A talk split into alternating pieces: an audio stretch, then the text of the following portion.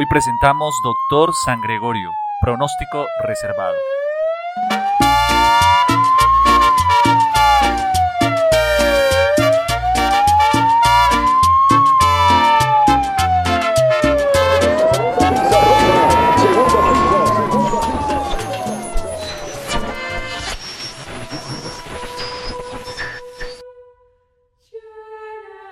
En el último día de la creación, presuntamente un domingo, Dios dijo, hagamos al hombre a nuestra imagen conforme a nuestra semejanza.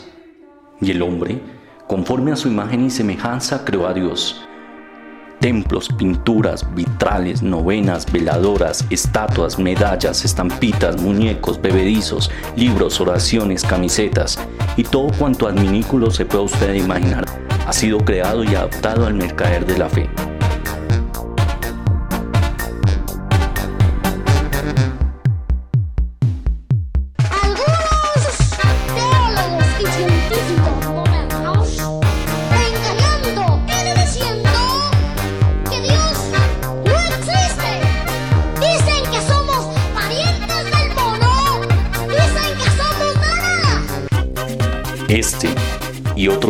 Los estaremos discutiendo en el podcast Profanáticos, a imagen y semejanza.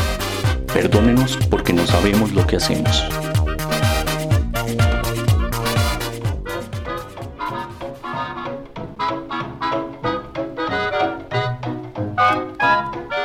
Hola a todos, bienvenidos a este quinto episodio del podcast Profanáticos, a imagen y semejanza.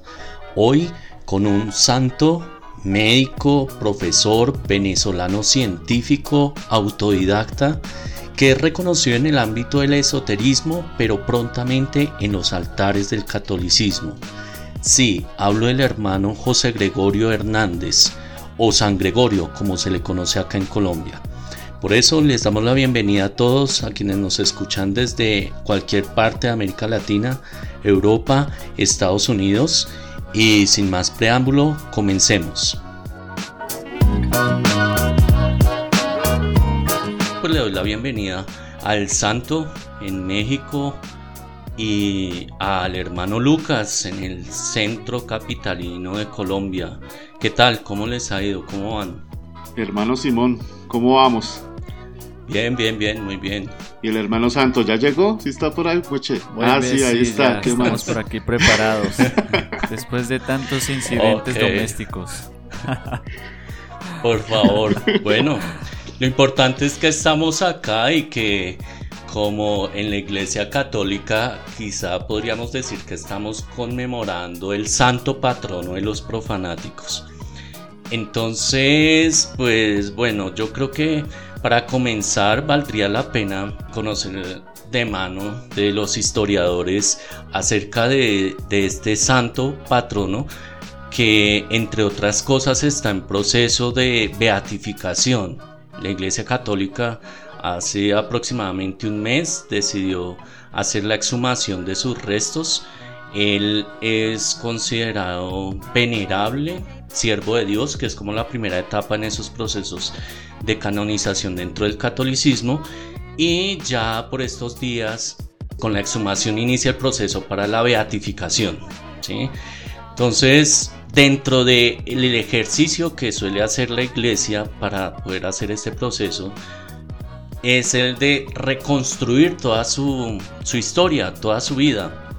Y hay datos que llaman mucho la atención sobre San Gregorio desde su infancia, ¿no? Porque realmente es un niño que entre otras cosas viene de un linaje de arzobispo, de escritores y bueno, su papá que era farmacéuta, ¿no?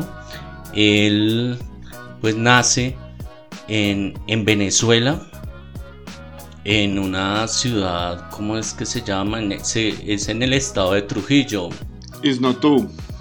Isnotú en el estado de Trujillo, él nace en 1864 cuando se llamaba los Estados Unidos de Venezuela y efectivamente sí tiene un, un linaje muy ligado también al tema religioso por parte de, de su señora madre. Sí, además que desde pequeño toda la historia está rodeada de que él realmente quería ser era un sacerdote, pero la profesión más afín era derecho. Su padre es el que lo incita a estudiar medicina porque él tenía una farmacia allí en su pueblo, ¿no? Sí, él es el que lo, el que lo convence para que estudie medicina. San Gregorio queda huérfano muy, muy niño, a la edad de 8 años. Eh, a la de 13 años, pues él empieza a sobresalir en sus calificaciones y apenas termina sus estudios básicos es enviado a Venezuela precisamente, a Caracas, perdón, precisamente por sus altas calificaciones y allí es donde empieza a estudiar medicina en la Universidad Central de Venezuela. Además hablaba francés, inglés, comprendía el latín, porque además siempre su inquietud hacia la filosofía y la teología estuvo por esa misma ocasión que quería de ser sacerdote, ¿no? Alemán y portugués también hablaba. Sí, a mí de lo que más, bueno, me llama la atención de este, de este personaje precisamente es eso, como eh, es muy polifacético, es, tiene diferentes incursiones en, a nivel social y a nivel eh, profesional, pues tiene bastante que aportar, ¿no? O sea, tiene muchos aportes y eso es lo que llama la atención precisamente de este, de este personaje, que no solamente cultivado en, en las letras, en la filosofía, en la teología, en la medicina, sino que también pues es dado como a, a, tener esos encuentros, ¿no? Con, con, la sociedad, con el pueblo, con la gente, como muy sencillo, ¿no? Entonces, es lo interesante, ¿no? Saber que es un personaje tan culto, tan polifacético, artista, médico, eh, bueno, en fin, entre otras, ¿no? Sí, yo creo que, pues bueno, acá destacaría como dos tres dimensiones que podemos desarrollar dentro del programa, que es ese San Gregorio hombre, ¿sí?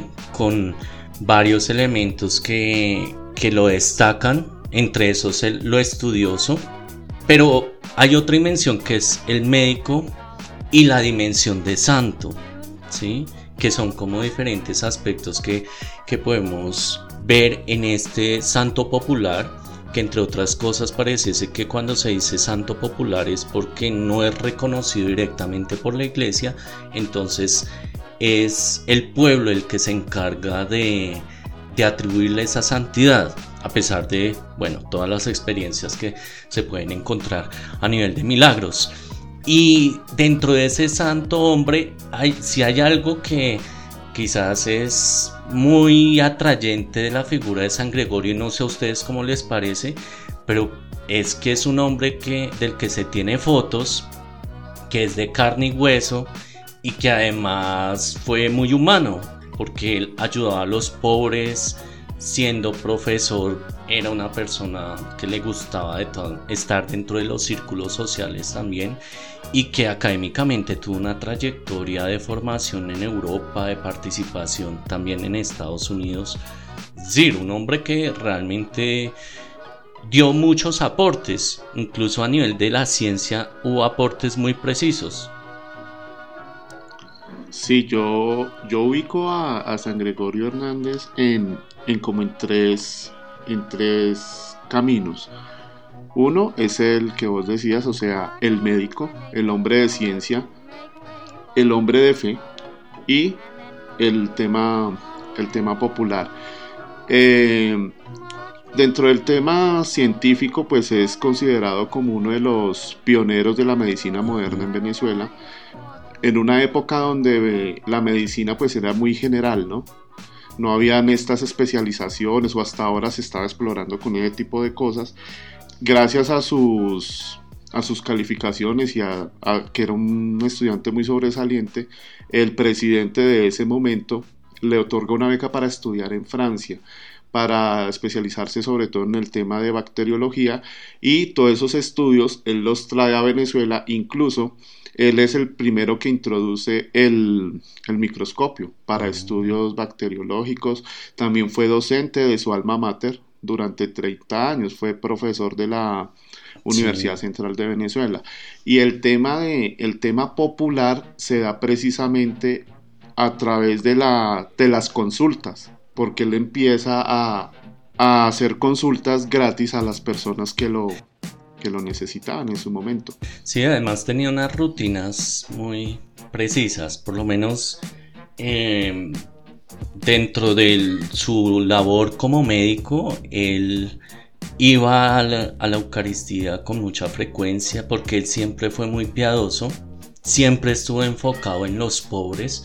Tengo entendido incluso que él en las consultas, cuando iba la gente que podía pagar, que era gente pues de cierta clase social acomodada en esta Venezuela, eh, tenían que, él dejaba una alcancía afuera para que depositaran y contribuyeran en ese proceso de colaborarle a, los pobres. Él tenía una tarifa fija. Para su consulta, para la época estamos hablando de 5 bolívares. Era la tarifa fija que él tenía para sus pacientes, eh, para las personas que lo podían pagar. De todas maneras, estamos hablando de una Venezuela de principios del siglo XX, donde casi no había gente, entonces era muy fácil reconocer quién tenía, quién no tenía como esa, esa solvencia. Y eh, afuera, lo que vos decís, había como un, una alcancía pues para que para pagar las consultas de los menos favorecidos. Entonces a partir de ahí fue que se empezó a dar ese acercamiento, ese amor con, la, con las personas de a pie. Sí, ya me, a mí una de las cosas que también me llama la atención y según también lo que cuentas, hermano Simón, es precisamente cómo se logra hacer esa intersección o aunar el tema de la ciencia con la fe, ¿no? O sea, es un hombre que, pues, desde el punto de vista profesional, científico, desde la academia, pues es muy prominente, tiene muchísimo peso, digamos, en, la Caracas de, aquel entonces. Pero también, como ya lo decías, hermano Simón, pues este tema de unir esa parte profesional eh, de médico con la parte de la piedad, ¿no? Eh, yo más que piedad creo que lo llamaría más como una mística. La mística a veces se malentiende con aquello de creer que como que la persona que se dedica a estas cosas está por allá como en otra en otra dimensión o está haciendo cosas raras o pelando ojos o pelando rodillas, en fin, como decimos en Colombia vulgarmente, ¿no? Entonces, ¿cómo ver que una persona tan culta, tan preparada, que toca desde el piano, tiene buenas relaciones sociales, también está llevando a cabo una praxis, una praxis de su fe, y no es estar solamente rezando y estando en esos eh, como solamente en esos ámbitos religiosos sino que une las dos cosas. Y de hecho evidencia su fe a partir de su servicio. O sea esto es muy interesante porque y su servicio a los más necesitados o sea es que es es muy interesante por esto no sí no es que es un santo muy humano muy humano. Yo lo de la música él era autodidacta en, en eso no y que bueno y gran bailarín decían no como todos los de los hermanos, los hermanos, los del vecino país, todos son buenos bailarines. No, y el tema con, con el tema religioso, pues él tuvo eh, dos acercamientos directos cuando intentó entrar a la, a la comunidad religiosa, ¿no? Sino que por, por, problemas de salud tuvo que retirarse. De hecho, esto, esto se dio en Italia. Él viajó a Italia, intentó... Sí, ellos... ¿Sí saben cómo se llamaba siendo religioso? No. Espera, yo sabía. Eh, Fray Marcelo, Marcelo fue cartujo. Fue novicio durante nueve meses, pero no sé si eso conecta porque él padeció de tuberculosis. Él, y él, curiosamente, bueno, ahí sí sale lo del dicho que el médico no puede sanarse a sí mismo, pero él fue un santo muy enfermo. Él vivía muy enfermo y esa enfermedad fue lo que también hizo que él no pudiera emprender en muchos proyectos que tenía, porque realmente la inquietud de sacerdote siempre la tuvo. Los médicos también se enferman. Esa vocación, sí, también se enferman y también se mueren, como está pasando por estos tiempos. Entonces él, él se llamaba Fray Marcelo, Fray Marcelo, y, es que bueno, hay muchos nombres que se le ha dado a él pues él era Fray Marcelo, el venerable, el médico de los pobres, el doctor fantasma incluso, porque Ahorita en el siguiente segmento vamos a hablar un poco de la experiencia de, la gente en esa piedad popular con el doctor o el hermano Gregorio, como también lo llaman, el hermano José Gregorio, sí, que es este galeno venezolano y que realmente ha logrado cubrir muchas necesidades que el sistema de salud en América Latina no ha logrado cubrir, infortunadamente. Entonces, bueno, yo creo que ahí podemos seguir dando algunas puntadas y ahorita podemos ir con una canción que nos trae acá el hermano Lucas. Ok, dentro de los ritmos que nosotros compartimos con los hermanos del vecino país está el vallenato. Precisamente vamos a escuchar uno del año 1985 en la voz de la niña Emilia eh, con el acordeón de Alfredo Gutiérrez. Entonces vamos a escuchar San Gregorio.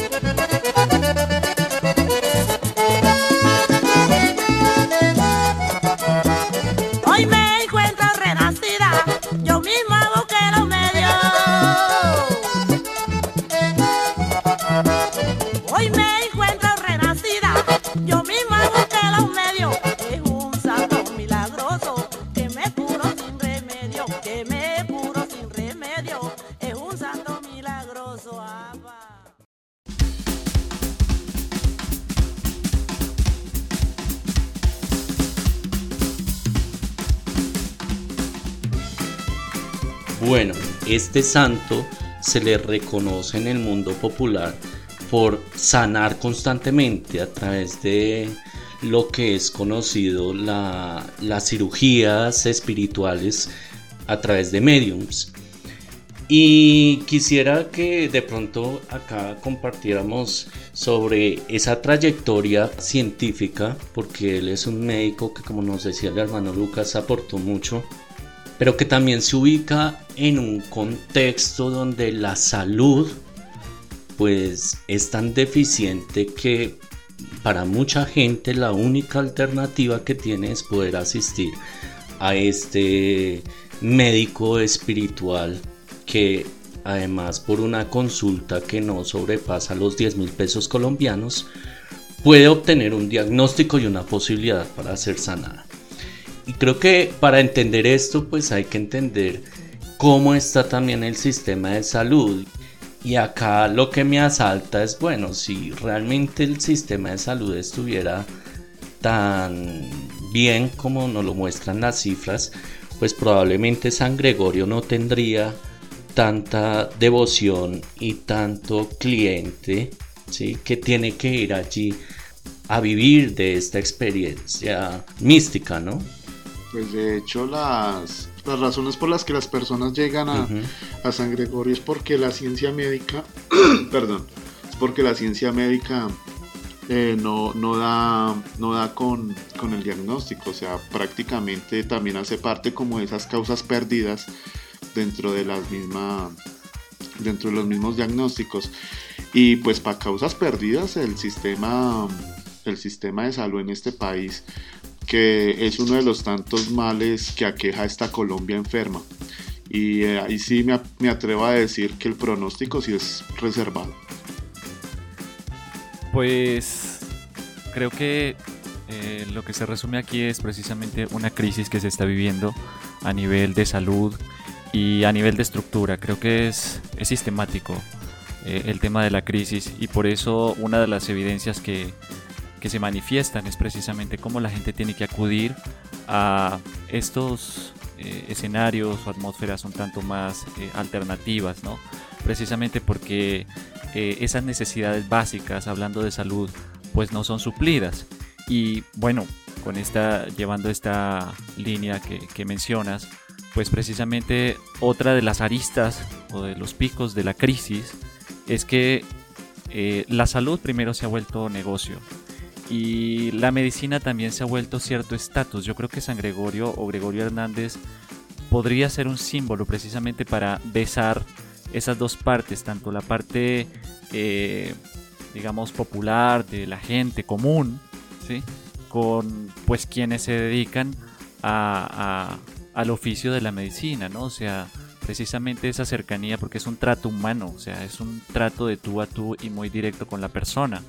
Y a veces pasa que ciertos personajes, porque podríamos decir que no son todos, que se ufanan de, la medicina o de tener esta disciplina, pues se convierten en tiranos. Y fuera, fuera de eso, en tiranos mediocres que, llegan y pues tratan a la gente como, como quieren. Y pues en medio de estos regímenes que, ya mencionabas también, eh, bastante precarios, pues ya se cae incluso en esto de, de, la de la que de la industrialización de la medicina y como tal del trato de la persona. O sea, ya se sabe qué medicina le van a dar porque ya está estandarizada. Bueno, en fin. O sea, hay muchas cosas que evidencian una crisis y más cuando estamos en una pandemia, cuando sabemos que este, hay muchísimas personas contagiadas, muchísimas personas en riesgo y que, pues bueno, algunos endiosan a los médicos y creo que pues su labor es esa, ¿no? O sea, atender a las personas, no son héroes, yo no los veo como héroes, simplemente es una labor que deben cumplir y pues bueno, creo que Gregorio Hernández se convierte precisamente como en ese, como en ese foco, ¿sí?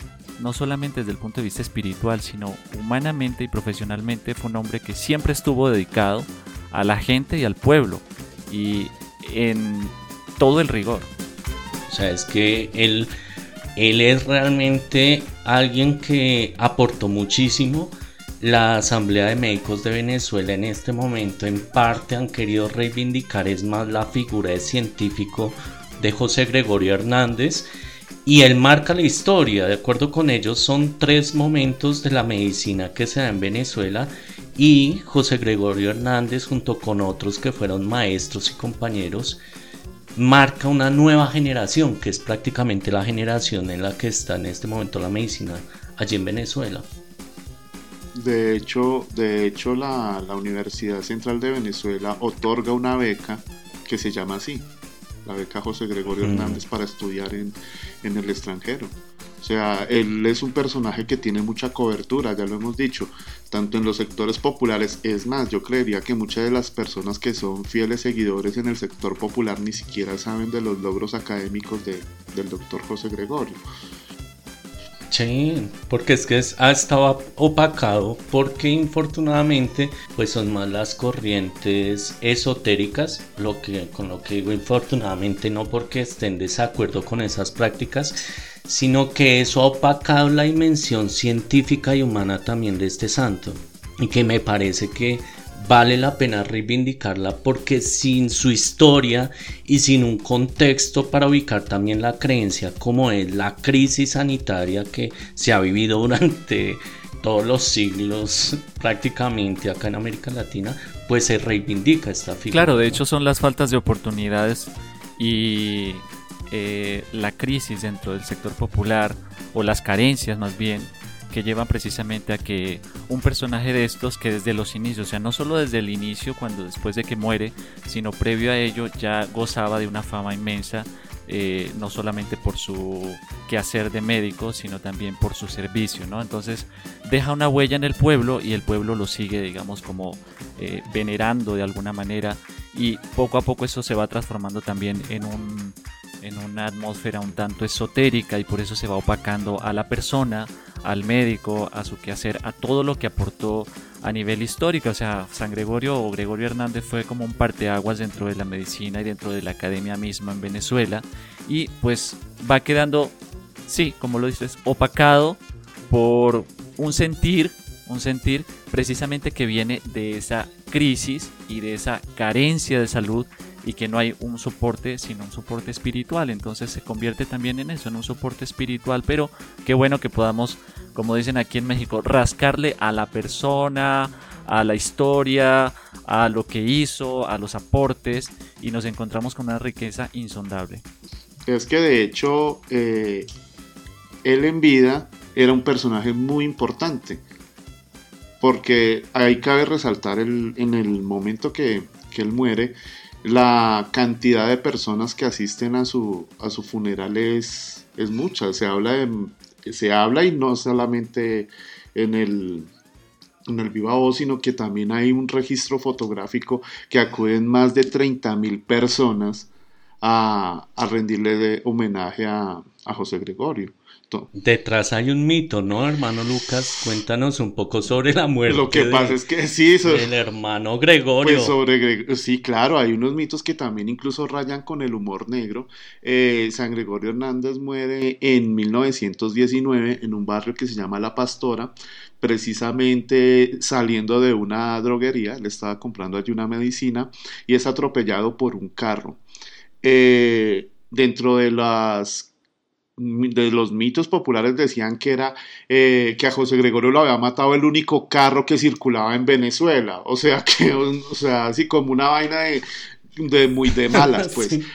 Pero no, el caso es que eh, ya circulaban alrededor de 700 carros, pero lo que sí se, lo que sí es cierto es que es la segunda muerte por causa automovilística que se registra en Venezuela. Eso sí es verdad. Y, lo otro es que, bueno, la persona que, ah, que, lo, que lo atropella es el, fue un mecánico, que es el señor Fernando Bustamante, que tuvo que vivir con el peso de, la muerte de José Gregorio. De hecho, era uno de sus, de sus pacientes. Y lo lleva, después de que es atropellado, lo lleva, él mismo lo lleva la, al, al Hospital Vargas en Venezuela, donde pues eh, José Gregorio muere ya se, llegó muerto prácticamente. No, y, eh, pero en, en torno a ese mito, un periodista que se llama José Emilio Castellanos, que por cierto por estos días creo que va a estar por ahí en esto de los Facebook Live que hacen a propósito de la causa de San Gregorio de la beatificación, encontró que en los anales de toda esta investigación acerca de la muerte, José Gregorio no fue atropellado directamente por Fernando, o sea, no, él no murió por el golpe con el carro, sino que fue el susto, lo alcanzó a Rosario y él fue en el golpe, cuando él cae, él se golpea en la nuca con una doquina y un andén, y ahí es donde él muere, pero realmente no fue un golpe certero que donde él lo hubiera asesinado. Y eso incluso se, vino a saber sobre los ochentas, o sea, él estuvo con ese cargo de conciencia todos esos años. Y es que si tú, si tú miras, si tú miras la calle, la calle es una calle muy pequeña. O sea, no es una autopista, no es una avenida súper grande, no es una calle muy pequeña. Y la cuestión se da es porque Fernando Bustamante eh, quiere adelantar al tranvía que estaba ahí parqueado. Entonces, al momento que, que, que, impacta a José Gregorio, que entre otras cosas cuentan que iba distraído caminando, ¿sí? Eh, se cae y precisamente, pues, eh, como se dice eh, popularmente, se desnuca. Y, mira que aquí hay un dato curioso, y es que cuando él es llevado al, al hospital Vargas ahí en Venezuela, allí se encontraba la Madre Candelaria. La Madre Candelaria eh, ingresa en abril de 1919 y eh, ella en su recuperación estaba en el momento que, San Gregorio llevado. San Gregorio muere el 29 de junio del 19. La Madre Candelaria reza para la por su recuperación, pues lamentablemente él fallece, pero a lo que hoy es que la Madre Candelaria, ella sí está canonizada. Entonces eh, es el encuentro de dos santos en el mismo sitio. Pues bueno, esto es lo que va a dar lugar a la piedad popular porque él lo llevan a lo que tú nos contabas, pues ese entierro y en su tumba comienzan a venerarlo y a pedir favores y es donde comienza a emerger esta devoción de que José Gregorio Hernández pues cura a los enfermos y enfermos necesitados que no tienen acceso a un médico formal, pues tenemos que imaginar más en esta época si ahorita acceder a un sistema de salud medianamente decente es complicado, pues imagínense en esa época entonces, la única posibilidad para conseguir la sanación a través de esa intercesión divina era José Gregorio. Y eso va a hacer que crezca esa devoción, pues, de una manera importante, no solo en Venezuela, sino también en nuestro país.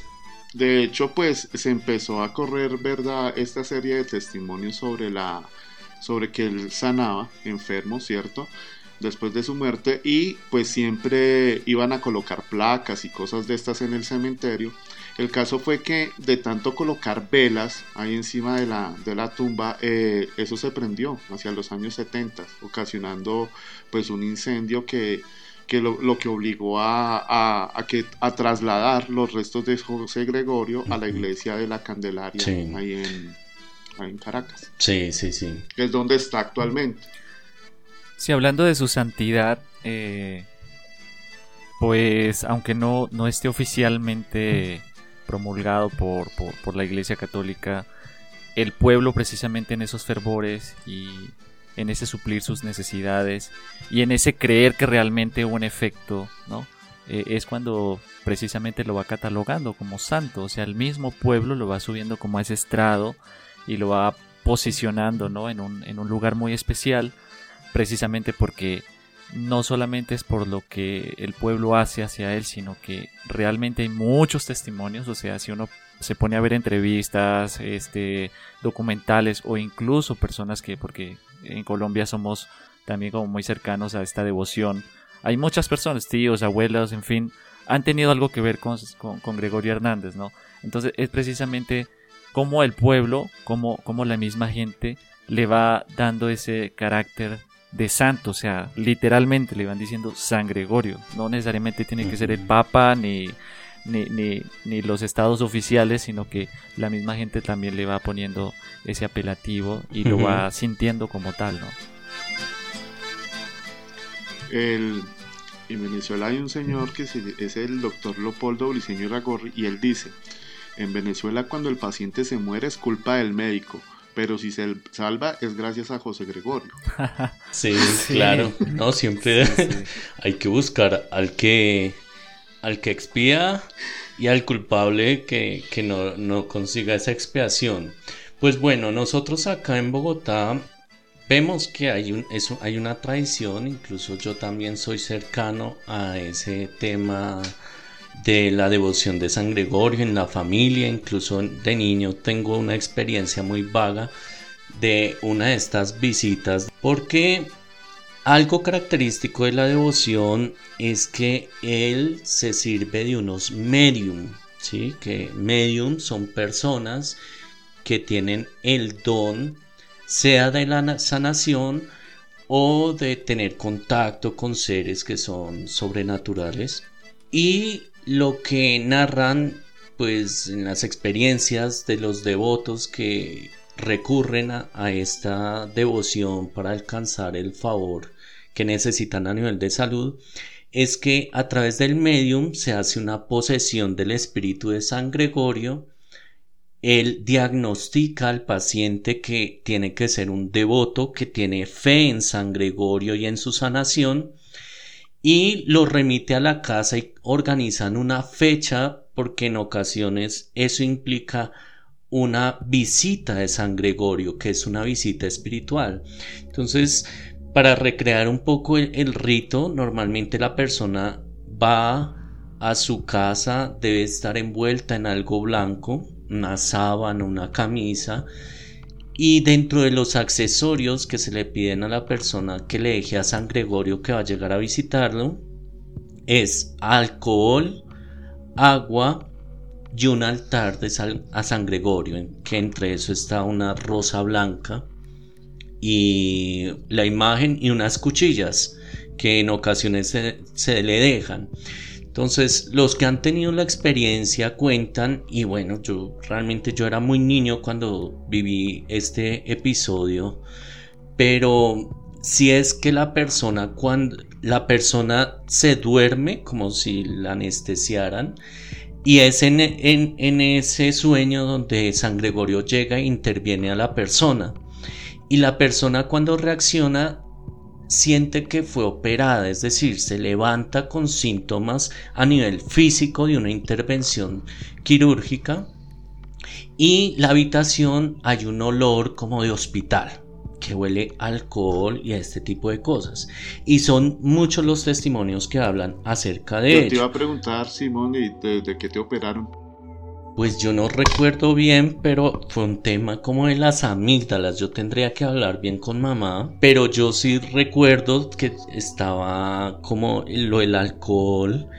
Y yo no sé si en medio de esta experiencia mística que uno puede tener, bueno, se, el, el, agua se había reducido y un poquito el alcohol porque normalmente eso tenían unas medidas.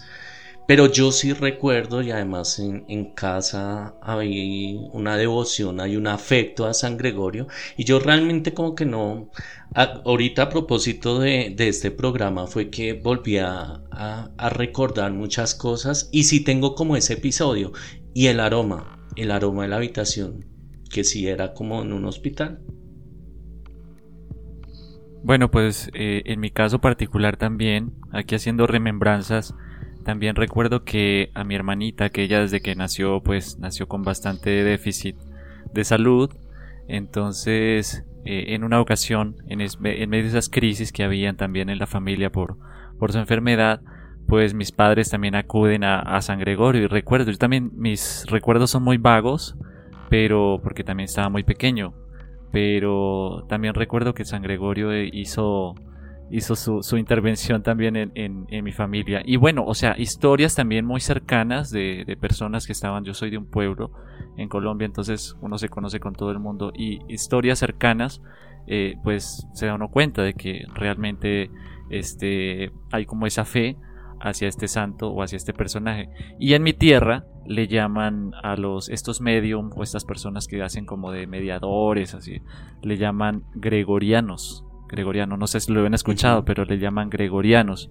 Pero pues ah, esto está en medio de la devoción y la sospecha, ¿no? Porque también y, hay personas que pues lo ven esto como algo pues malo, o sea, lo relacionan con la brujería, lo relacionan con con esto, es esoterismos y lo no oficial de la iglesia, ¿no? Entonces, este, también se ve con malos ojos, o sea, hay sectores de la sociedad que también ven muy mal todo esto, pero hay personas que siendo católicos, creyentes, pues normal, o sea, acuden a este a este remedio, digamos espiritual para precisamente solventar estos temas de salud o de estas precariedades de salud que no se suplen muchas veces de manera oficial. Y es que, es que de todas maneras sí se desconoce en qué momento resultó San Gregorio con las malas compañías, ¿no? En los altares de, del esoterismo y todo ese tipo de cosas, pero pues es, eh, todo apunta que pues llegó a partir del, del tema de su, del, tema popular. El caso es que, eh, sumado a lo que ustedes dicen de los testimonios, hay gente que, que sin ningún reparo, pues admite su, su, fe y sus, sus, beneficios, ¿cierto? Como hay gente que ha recibido los beneficios, pero por alguna razón no admite que sí recibió los favores de San Gregorio, bien sea por un tema mm. intelectual o un tema de lo que sea, pero, pero mucha gente ha recibido los, los beneficios del, del venerable. Y bueno, interesante este, este personaje desde todos los los puntos, incluso su figura ya es icónica. Me, yo lo relaciono mucho con la estatuilla del Oscar, o sea, la sola silueta ya uno entiende que es San Gregorio, ¿no? Que entre otras cosas, eh, la vestimenta y lo que vos decías al principio, Simón, es que es un santo como muy cercano, cercano en tiempo, eh, cercano también en, ubicación geográfica, pues él hace parte de la Venezuela del Norte, nosotros somos la Venezuela del Sur en este momento, y, es un personaje que uno puede ver, eh, que es como más tangible, ¿no? Por el tema que uno lo puede ver en fotografías, por el tema que hay muchos testimonios de personas que incluso aún viven, de hecho también hay, hay una sobrina que sobrevive, por ahí hay una señora ya que incluso la van a invitar a este tema de, las ceremonias y todo eso que se avecina con, con el tema de, de San Gregorio. La Exactamente. Y el tema de su ropa, no es el santo que uno ve o el personaje que uno ve en faldas como los otros que, que uno está acostumbrado a ver, ¿no? Este tenía su, tiene su pinta muy, muy, como muy elegante, que entre otras cosas eh, también cuentan por ahí que era un tipo que, le gustaba vestir muy bien y que confeccionaba sus propios vestidos, ¿no? Yo cuando lo veo me acuerdo mucho de, mi abuelo paterno, de hecho mi abuelita decía que, que, así se ve, que parecía San Gregorio Hernández, porque se vestía así de lo que llaman aquí en Colombia de cachaco, ¿no? de sombrero y traje de paño y tal, entonces eh, sí es una figura ya icónica por su propio vestir. Sí, además que él tuvo dos cambios. Uno, si va a los mercados de la fe, uno va a encontrar un San Gregorio vestido de negro y, y también un San Gregorio vestido de blanco. E históricamente los que han estudiado, que incluso son más de las ciencias del diseño y todo esto, ven que él también estuvo a la vanguardia porque es después de que llega de Francia, incluso de Italia, cuando él intentó ingresar al seminario y bueno, al final volvió a ser médico y profesor allá en la Universidad Central, pues él cambia su forma de vestir y se viste de una manera más sofisticada, un poco más afín a lo que era la moda en Europa, en la Europa de esos momentos. Entonces a mí me parece que sí es una figura que tiene mucho para aprender, por ejemplo, en la ciencia médica, en su piedad, en su humanidad, porque creo que es entre los datos también era que él siendo profesor era muy sarcástico, él manejaba mucho la ironía. Montador. Y, y, él sí era muy jovial y era muy disciplinado porque incluso él andaba con un reloj en la mano y calculaba constantemente todos los tiempos y él sacaba tiempo para todo. Entonces creo que realmente es una figura que incluso para el creyente, para el no creyente, para el científico, para el profesor, pues da mucha enseñanza y creo que acá vale la pena reivindicar esa figura. Lo siguen persiguiendo las malas compañías. De hecho, el presidente de allá, eh, él se quiere atribuir el, el, la canonización de, de San Gregorio ahí en un tuit este año dijo que por fin después de siete años habíamos logrado la pues este tema y aparte del mensaje, pues lo acompaña con una imagen de él llevándole una figura de San Gregorio a, al Papa. Entonces a él lo, lo persiguen ahí como las, las malas compañías.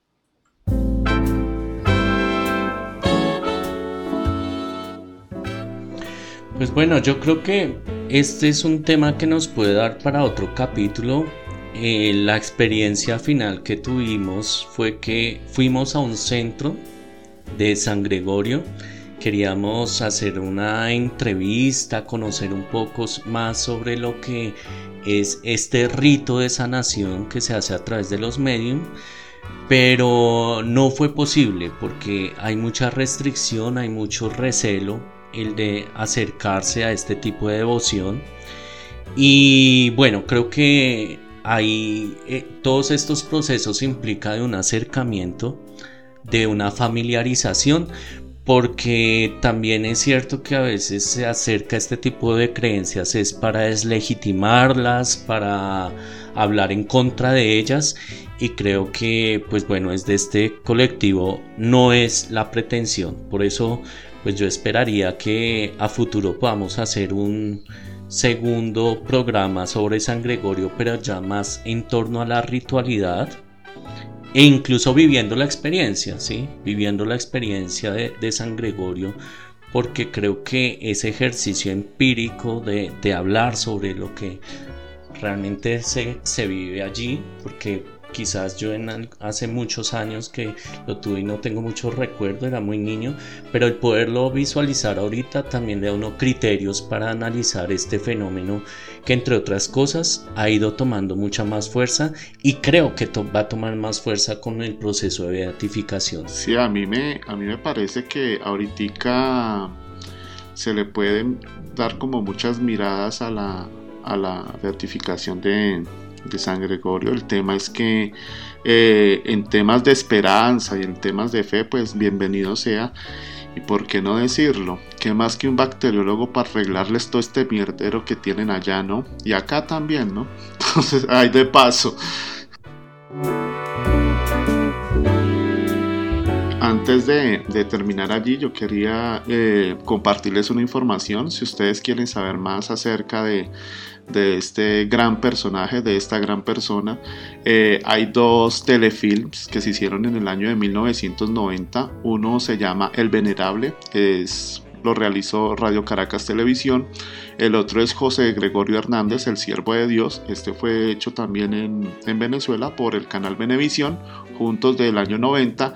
Y hay una película que se realizó aquí en Colombia que se llama La Medium del Venerable, es del año pasado y es eh, dirigido por la señora Selmira Zuluaga Aparicio y precisamente ahora habla de una medium caleña que estuvo conectada con San Gregorio durante más de 40 años. Eh, hay una obra de teatro también que se, que se llama Gregory, Canal de Fe, y es un testimonio de, de vida por, el, por un actor que se llama Sócrates Serrano. Eh, la obra se presentó el año pasado y, es, y habla de eso, del milagro de sanación puntualmente.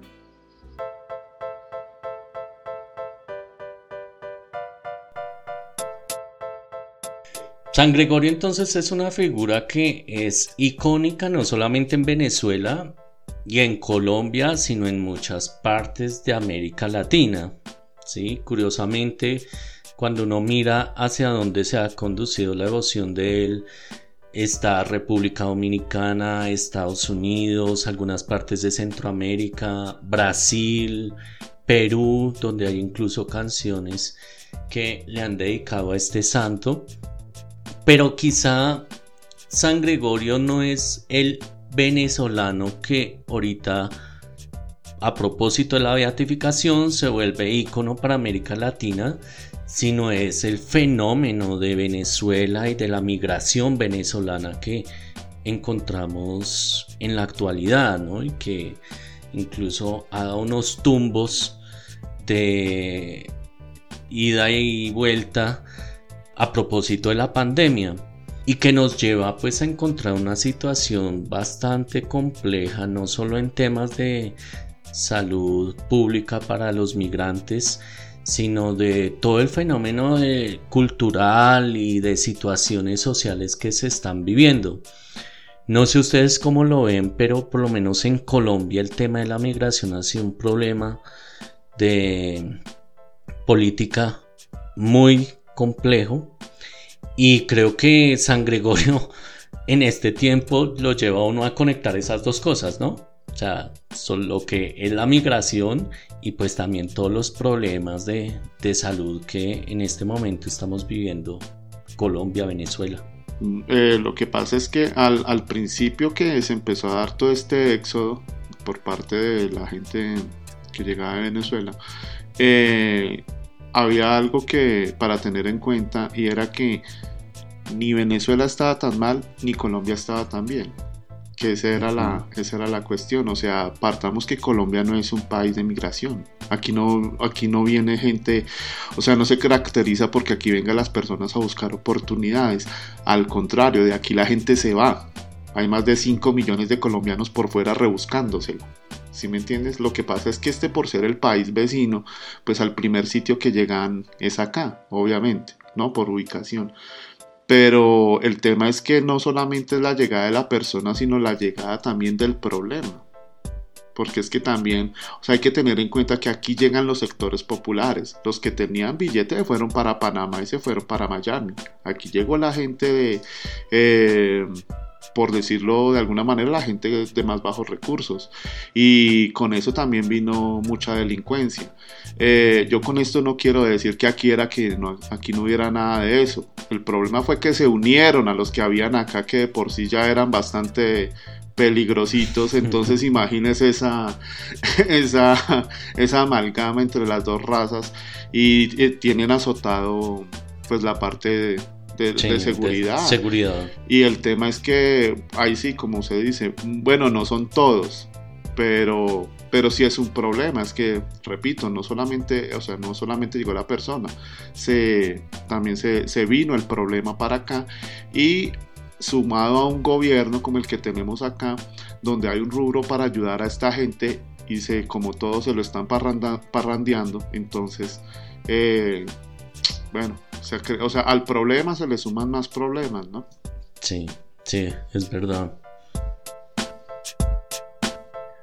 Bueno, pues yo creo que eh, hablar de estos temas también es y como lo hacemos y es el propósito también acá es como ver de fondo lo que está pasando en Latinoamérica, en el mundo contemporáneo y bueno, tratar de relacionarlos un poco con, con estas narrativas que estamos generando acá, ¿no? Y pues bueno, hablando de crisis y de enfermedad, pues eh, no solo Venezuela, sino que a nivel sistemático y en muchas regiones Latinoamérica está enferma, ¿no? Entonces aquí es como también entrando a hablar de símbolos, pues como este personaje también podría ser un símbolo de unidad y de reparación, porque realmente en medio de estas crisis y en medio de estas decadencias sociales, políticas, salubres, bueno, en fin, pues esto, un personaje como Gregorio Hernández se convierte en referente. Primero de salud, segundo de educación, de cultura, ¿sí?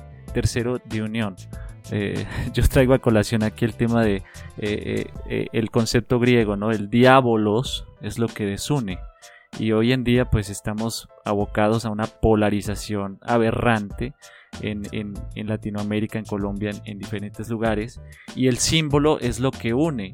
Entonces, como un personaje de esto, si podemos ver su historia y podemos ver toda la incidencia que tiene a nivel histórico, a nivel de fe, bueno, en fin, con todas las las, eh, las aristas que tenga, eh, pues se convierte en un referente, ¿no? Precisamente como ya lo decía el hermano Lucas, ¿no?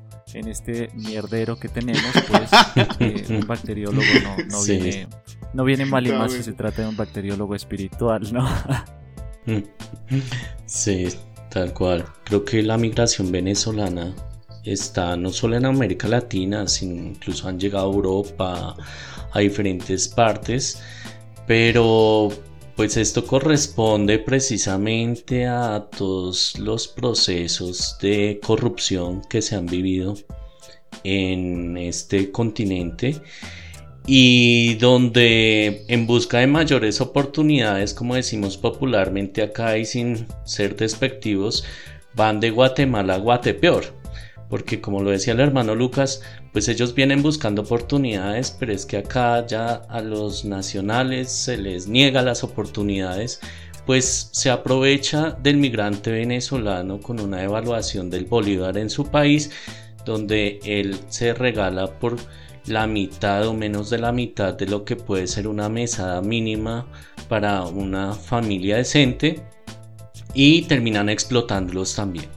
Entonces, haciendo negocio de la migración y por supuesto con estas actitudes que no son las más favorables de también esta población, porque culturalmente pues nos traemos todo, ¿no?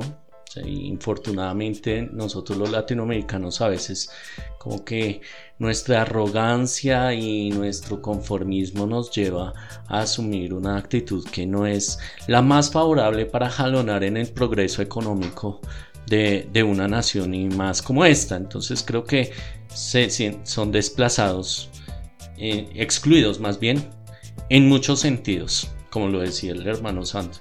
Y yo personalmente no sé hasta dónde realmente Colombia esté obligado a atender a estas personas por el hecho que la migración en los años 80 era de aquí para allá.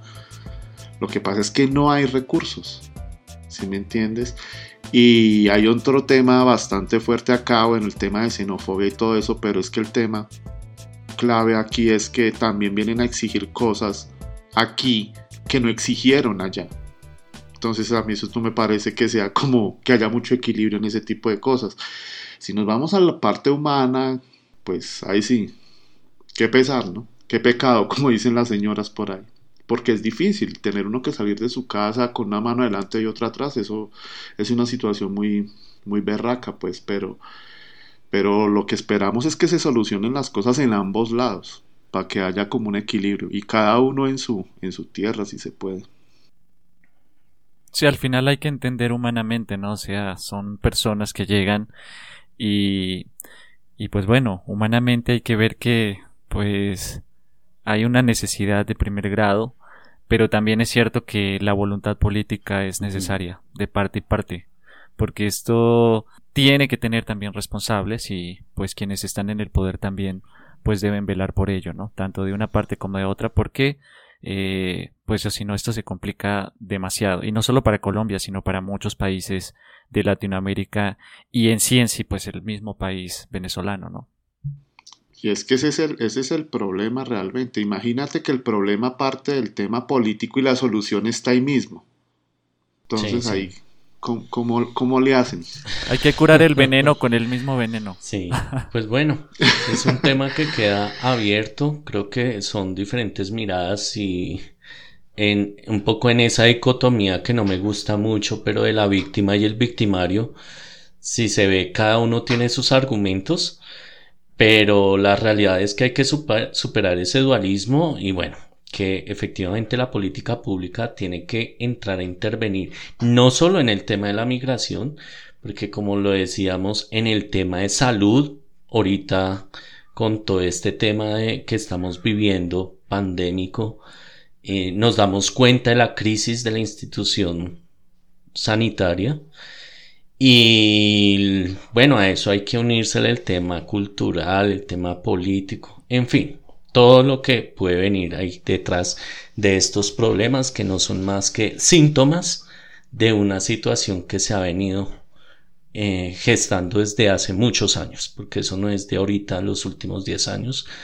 Si vemos la historia, esto es de es milenario.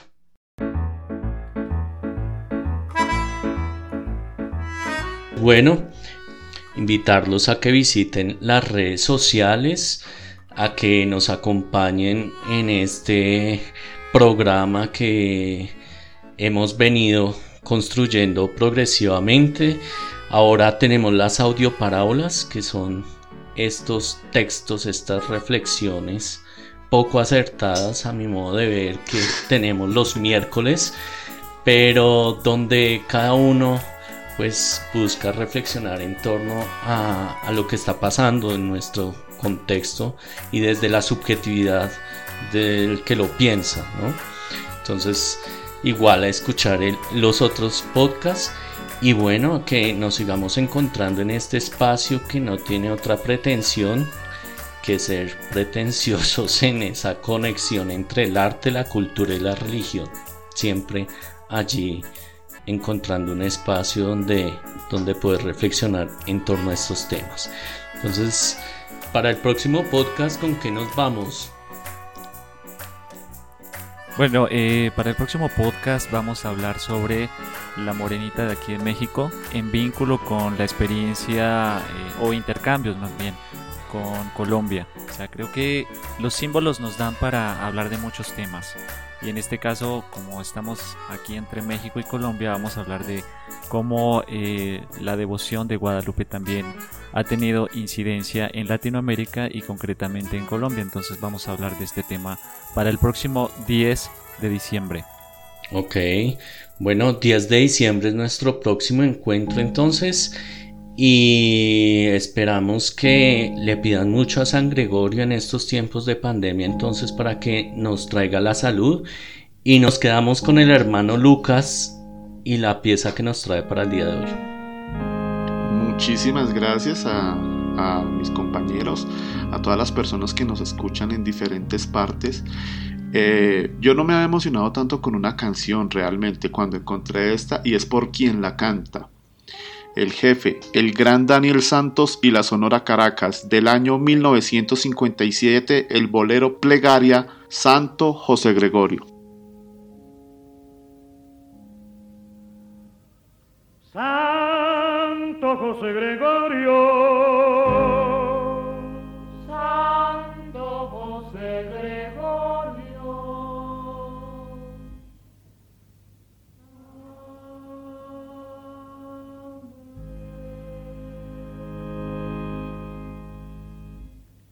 siervo de Dios,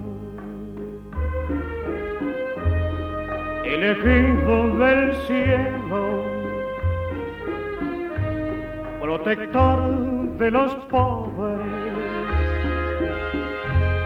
salvador de los enfermos. Yo te canto y te venero porque sé de tus bondades, tus milagros y tu credo. Hoy te canto por los míos,